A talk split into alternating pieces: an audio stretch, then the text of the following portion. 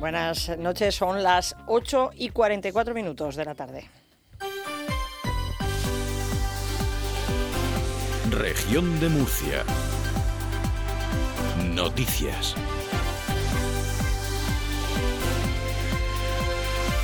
Con Teresa Blanco.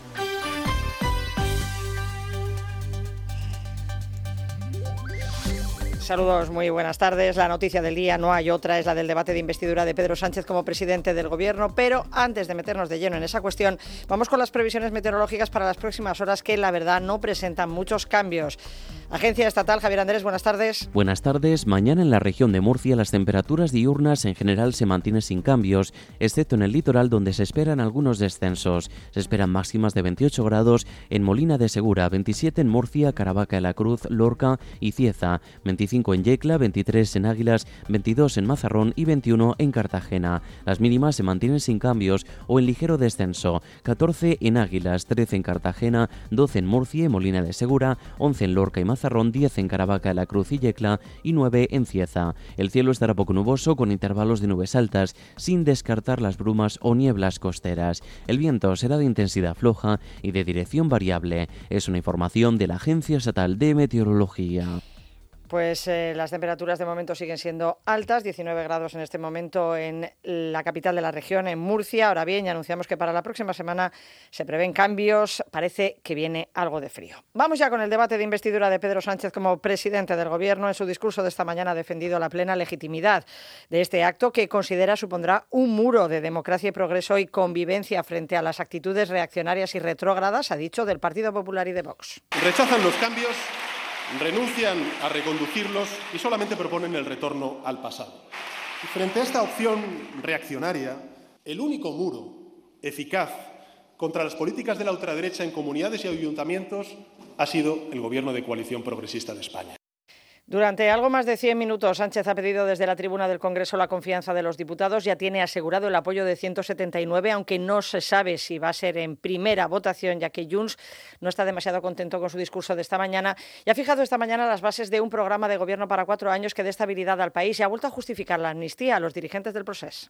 La, amnistía se va a aprobar bajo luz y, o con luz y taquígrafos, con total transparencia.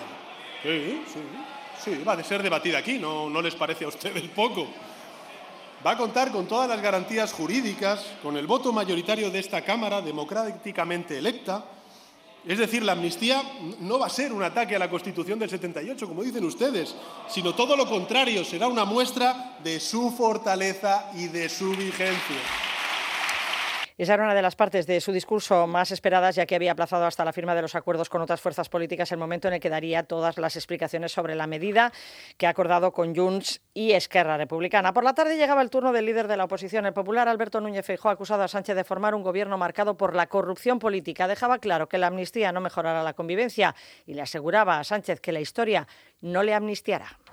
De su paso a la presidencia quedará el recuerdo del expresidente Puigdemont llegando a Cataluña sin ninguna reprobación.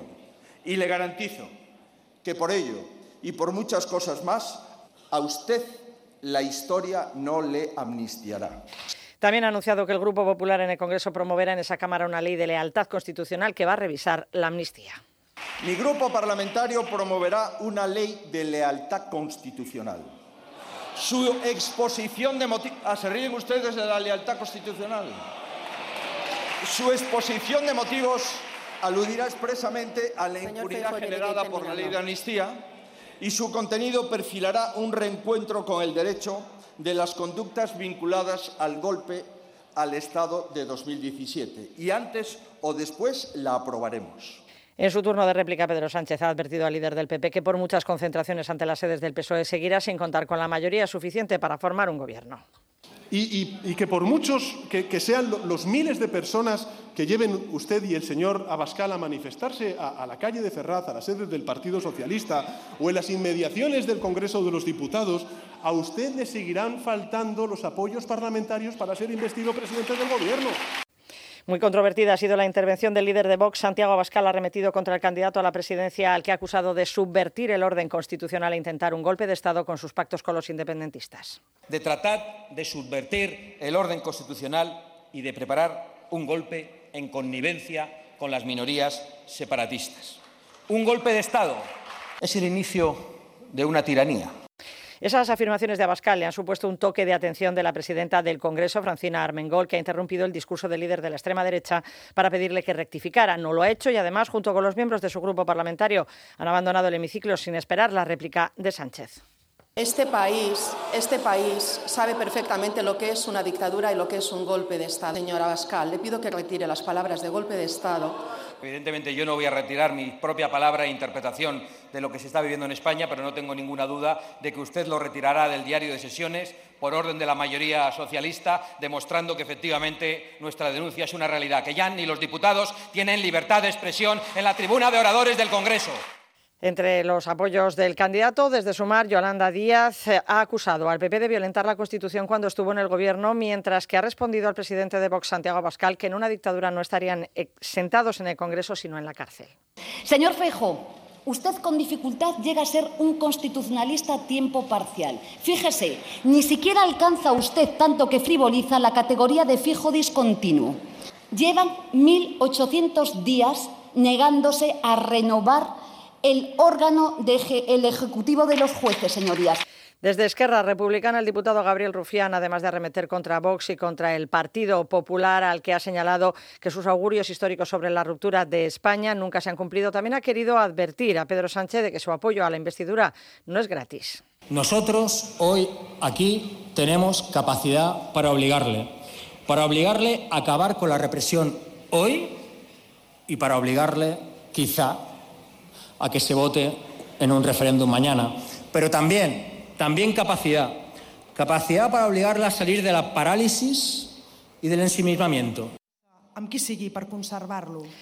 Pues continúa en este momento ese debate de investidura, en este momento con la portavoz de Junts, Miriam Noguera, que como escuchamos está hablando en catalán. Apoyo y gracias al Partido Popular y ahora pretende arrebatar. Pues seguiremos informando de este asunto. Vamos a hablar de otras cuestiones eh, relacionadas con este discurso de investidura de Pedro Sánchez que también tiene su repercusión en la región. El presidente de la comunidad, Fernando López Miras, ha acudido al Congreso de los Diputados, pero no para escuchar las palabras del candidato, sino para respaldar en su réplica al líder nacional del PP, Alberto Núñez Feijóo. Ha echado en falta, dice, que no hubiera referencias a asuntos trascendentales para Murcia, como la reforma del sistema de financiación o el agua.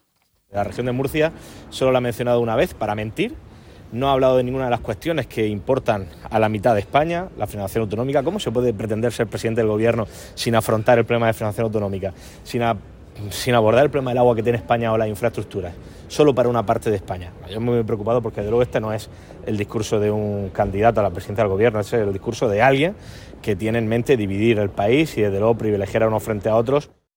Lo cierto es que Pedro Sánchez en sus casi dos horas de discurso sí aludía a poner a solución algunos de los problemas que afectan a esta región, como el agua o la necesidad de modificar el modelo de financiación. Y vamos a impulsar un nuevo modelo de financiación autonómica que garantice los recursos económicos que necesitan las comunidades autónomas, basándonos en los principios que conocen ustedes, porque ha sido así referido en otras muchas ocasiones, el de la equidad, el de la autonomía financiera y, por cierto, también el de la corresponsabilidad fiscal, porque no deja de ser curioso que gobiernos autonómicos del Partido Popular con Vox bajen los impuestos a los más ricos y luego a la Administración General del Estado nos pidan más recursos económicos. La primera jornada de este debate ha convertido en protagonistas a otros personajes que no estaban en el guion inicial. El poeta Antonio Machado, la presidenta de la Comunidad de Madrid, han acaparado el foco. Así Sánchez ha apelado a Machado para defender la convivencia y el reencuentro en Cataluña con la cita Hoy es siempre todavía. Núñez Feijóo le ha acusado de no completar la frase y omitir la segunda parte. Ahora es el momento de cumplir las promesas que nos hicimos pero después se ha aclarado que esa parte de la cita no es de Machado, sino del músico Ismael Serrano. Entre los presidentes autonómicos estaba la madrileña Isabel Díaz Ayuso. El candidato ha recordado al líder del PP que su antecesor, Pablo Casado, acusó al hermano de Díaz Ayuso de un caso de corrupción en la venta de mascarillas durante la pandemia. Al enfocar la cámara de televisión a la jefa del Ejecutivo madrileño, algunos han leído en sus labios qué hijo de puta, dirigido a Sánchez. Los populares lo justifican en que lo ha dicho para sí misma y que es lo mínimo que se merece el presidente en funciones.